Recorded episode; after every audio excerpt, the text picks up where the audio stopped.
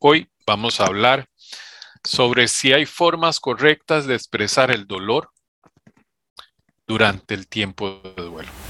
Mi familia, cuando muere mi hijo, guardaba el sábado. Manri muere un sábado y guardaba el sábado. Mis hijos murieron por causa de la violencia intrafamiliar. Entonces a lo mejor yo uso este enojo que por, que él diga, por mi culpa mi mamá no volvió a reír. El enojo, la desesperanza, la ansiedad, eh, la frustración, todas. Bienvenidos, bienvenidos. Estamos en un nuevo episodio de nuestro podcast, abrazando nuestras emociones durante tiempos de duelo. Bienvenida y bienvenido. Te presentamos un nuevo encuentro de Abrazos de Esperanzas el espacio para madres y padres cuyos hijos han partido. Está hecho con el amor a nuestros hijos y con la esperanza de ayudar, acompañar y dar el abrazo que tu corazón necesita. Hoy nos acompaña nuestra compañera Coco. Ya le vamos a pedir que nos eh, que se presente. Eh, y si han seguido el podcast, ya, ya ha participado con nosotros y bueno, le damos la bienvenida y le damos las gracias. Así es que, Coco, bienvenida. Gracias, Manri. Buenos días a todos. Este, pues bueno, yo soy Coco Escamilla, soy mamá de Rodri, Carlo y Mariana y soy tanatóloga desde hace 18 años ya. Entonces, pues aquí estamos. Bueno, bienvenida. Bueno, Coco, ante esa pregunta, ¿hay forma, hay una forma, hay varias formas? ¿Qué se podría hablar de qué es correcto y qué eventualmente no lo sea?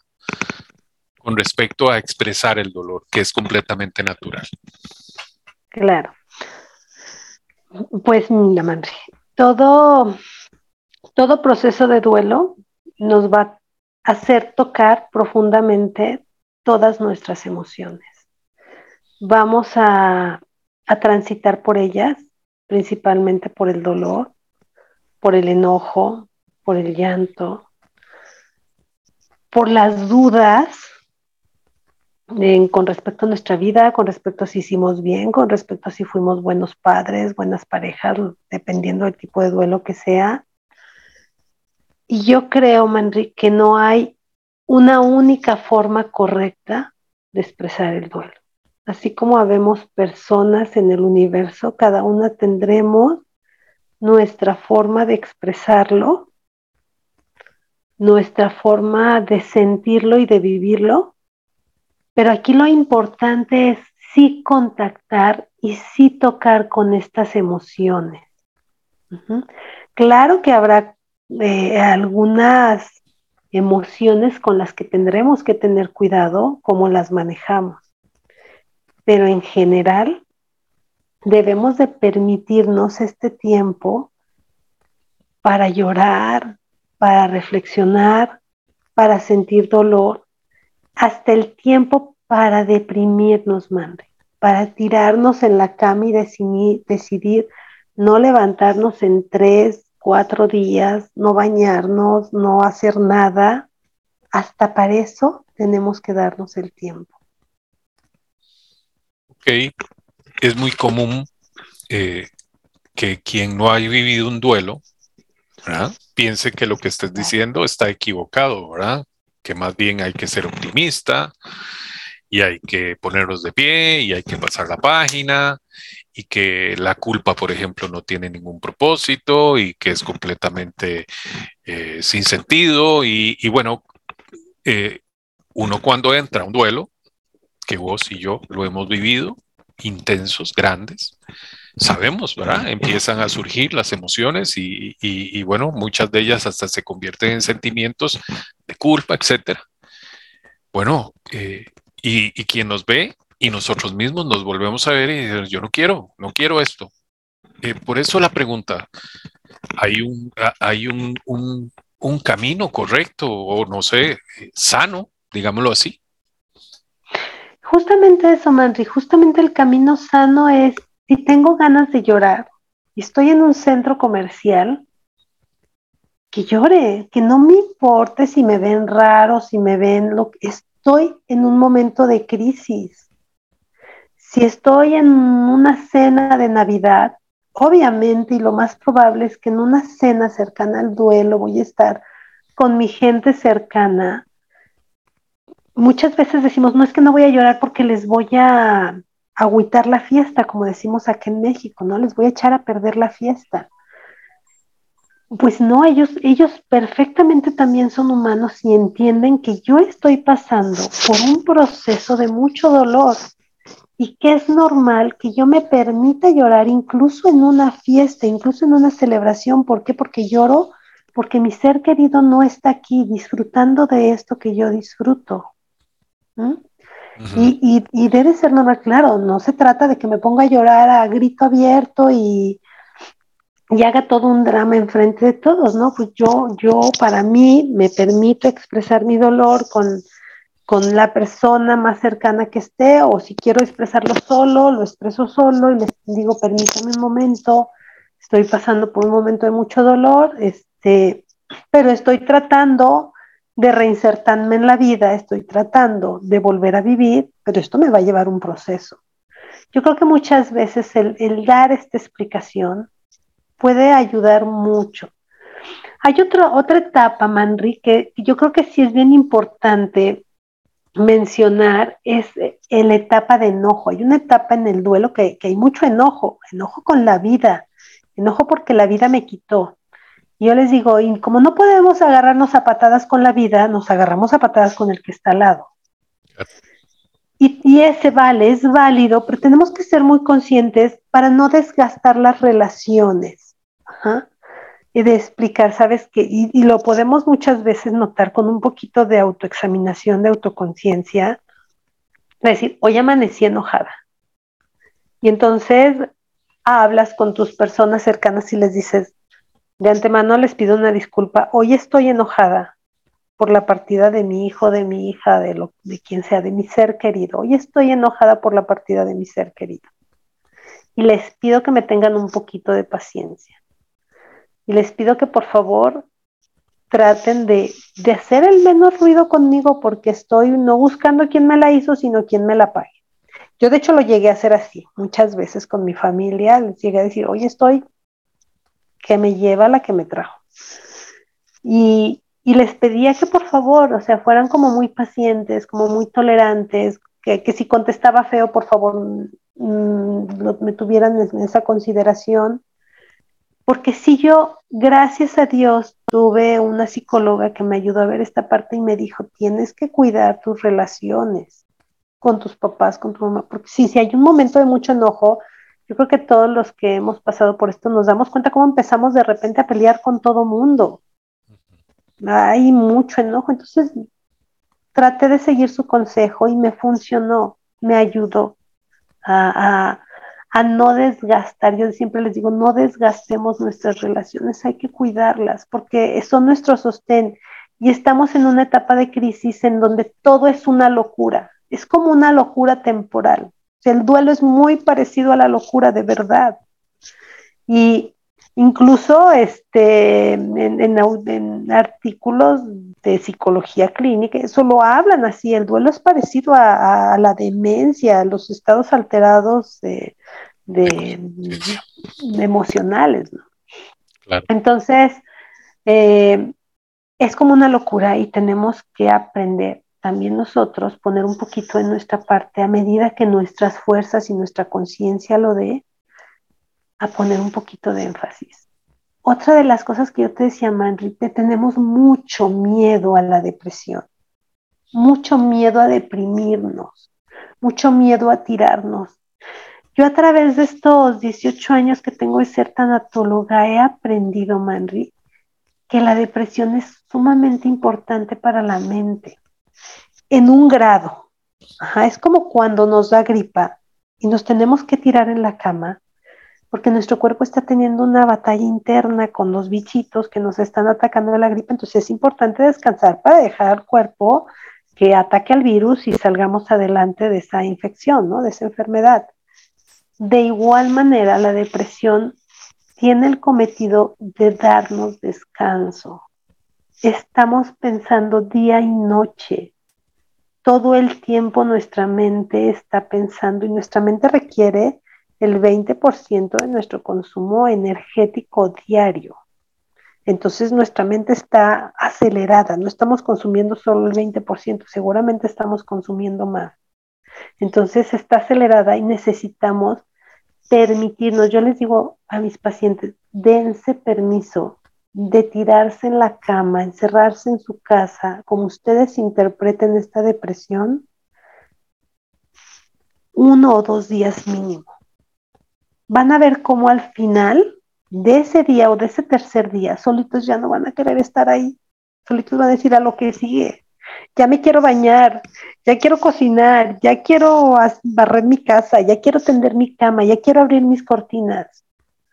Es, es increíble, pero de verdad es sin miedo. Y, bueno, claro, si estamos en algún momento en que sintamos que ya tengo la semana y no me quiero levantar, entonces quizás sí es momento de que busquemos una ayuda. Pero por regla que yo he visto en este tiempo, permitirnos deprimirnos uno, dos días, tres, ayuda mucho, Manri, a cambiar ese estado de ánimo. ¿Por qué? Porque lo que realmente nuestra mente está necesitando es ese descanso. Claro. Yo voy a, recordar algo. Mi familia, cuando muere mi hijo, guardaba el sábado. Manri muere un sábado y guardaba el sábado. Y eso significa que, que, bueno, toda la semana era difícil, pero el sábado era el momento de, de bueno, entregarnos a, esa, a eso que se siente y vivirlo eh, intensamente porque ahora estoy muy claro, ¿verdad? La vida alegre, cuando las cosas vienen bonitas, hay que vivirlas intensamente y eso significa completas, ¿verdad? Plenas. Pero cuando la vida se pone de otro color, vamos a decir oscuro, también hay que vivirlo intensamente. Eh, nada de esto debiera de quedarse atrás porque si no siempre estará, desde mi punto de vista, pendiente por hacer. Abrazando nuestras emociones en tiempos de duelo es el nuevo podcast de Abrazos de Esperanzas. Celebramos tu compañía y si quisieras comunicarte para enviarnos un mensaje o solicitar que abordemos temas que sean de tu interés, puedes hacerlo por medio del correo electrónico abrazalasemociones.gmail.com. También puedes usar el WhatsApp más 506 86 84 27 45 Agradecemos tu compañía y si quisieras ayudar a este proyecto de abrazos, puedes compartir este contenido, puedes darle un gran me gusta y suscribirte, que esto ayudará a que la plataforma que estás usando recomiende a otros este y todo el contenido de ayuda en tiempos de duelo. Gracias. Quería preguntarte eh, con todo esto que nos has, has compartido, y si reprimimos lo que sentimos, ¿qué pasa? Justamente viene ligado con lo que, lo que estás comentando, Manri. Yo he visto, y, esto, bueno, no lo, he, no lo he visto documentado como tal en ningún libro, pero lo que sí he visto y he aprendido es que cuando nosotros reprimimos este dolor, también llega un momento de represión en los momentos felices como que la vida se nos vuelve plana, madre.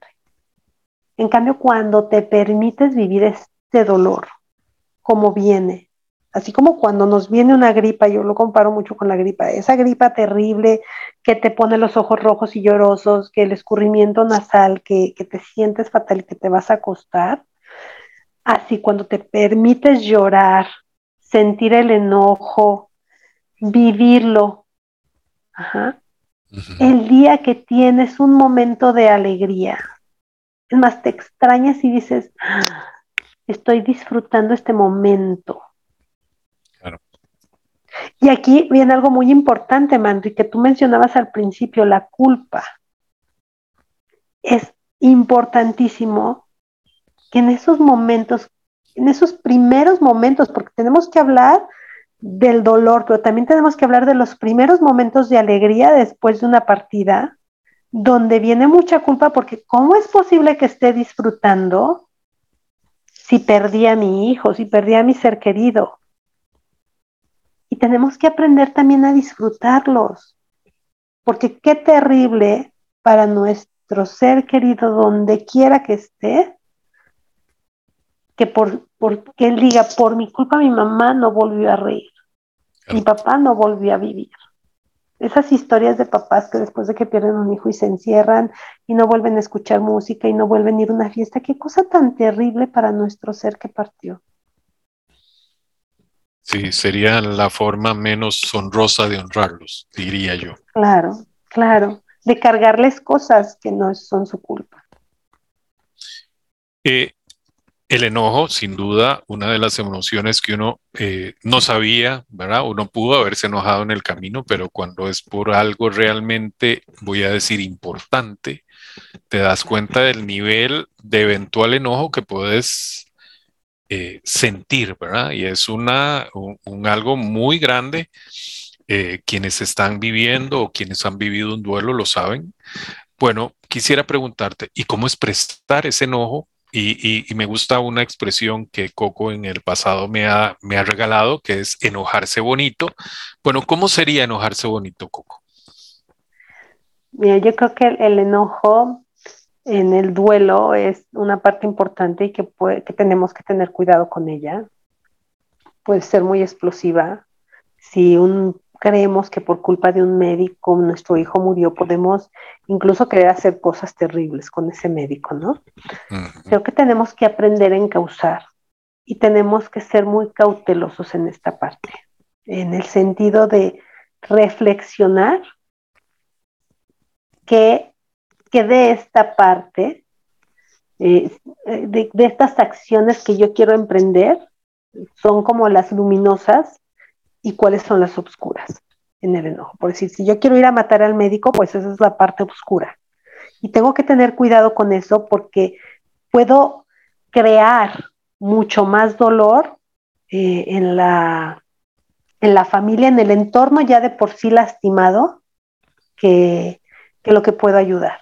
Entonces tengo que pensar también en las personas que están a mi alrededor, en cómo debo de actuar. A lo mejor la parte luminosa es, bueno, pues yo emprendo una acción legal contra este médico para que no vuelva a lastimar a otra persona o contra ese conductor que atropelló a mi hijo en estado de ebriedad. Digo, no sé, son ejemplos, pero, yo creo que todos tenemos a alguien a quien culpar en algún momento por las partidas, por la partida de mi hijo. Entonces, siempre va a haber alguien a quien culpar y entender desde la conciencia, tratando de hacer un lado, que yo sé que es muy difícil en ese momento, hablándolo con otras personas, que sí es correcto y que no. ¿Cuál es la parte luminosa y cuál es la parte oscura? ¿Mm? Cuando, cuando te digo, Manri, esta, esta frase de, enojarnos bonito, es una frase de, de, mi maestro de homeopatía que él dice, tenemos que aprender a enojarnos bonito porque enojarse bonito es tener una mejor relación o ser mejores después de este enojo. ¿Mm? Entonces a lo mejor yo, yo diría, Manri, en esta parte, ¿cómo me puedo enojar en este duelo? ¿Qué puedo hacer que me haga mejor? A la mejor, digo yo, un ejemplo que te podría poner es, por ejemplo, mis hijos murieron por causa de la violencia intrafamiliar. Entonces a lo mejor yo uso este enojo para encauzar en alguna fundación en prevención de la violencia.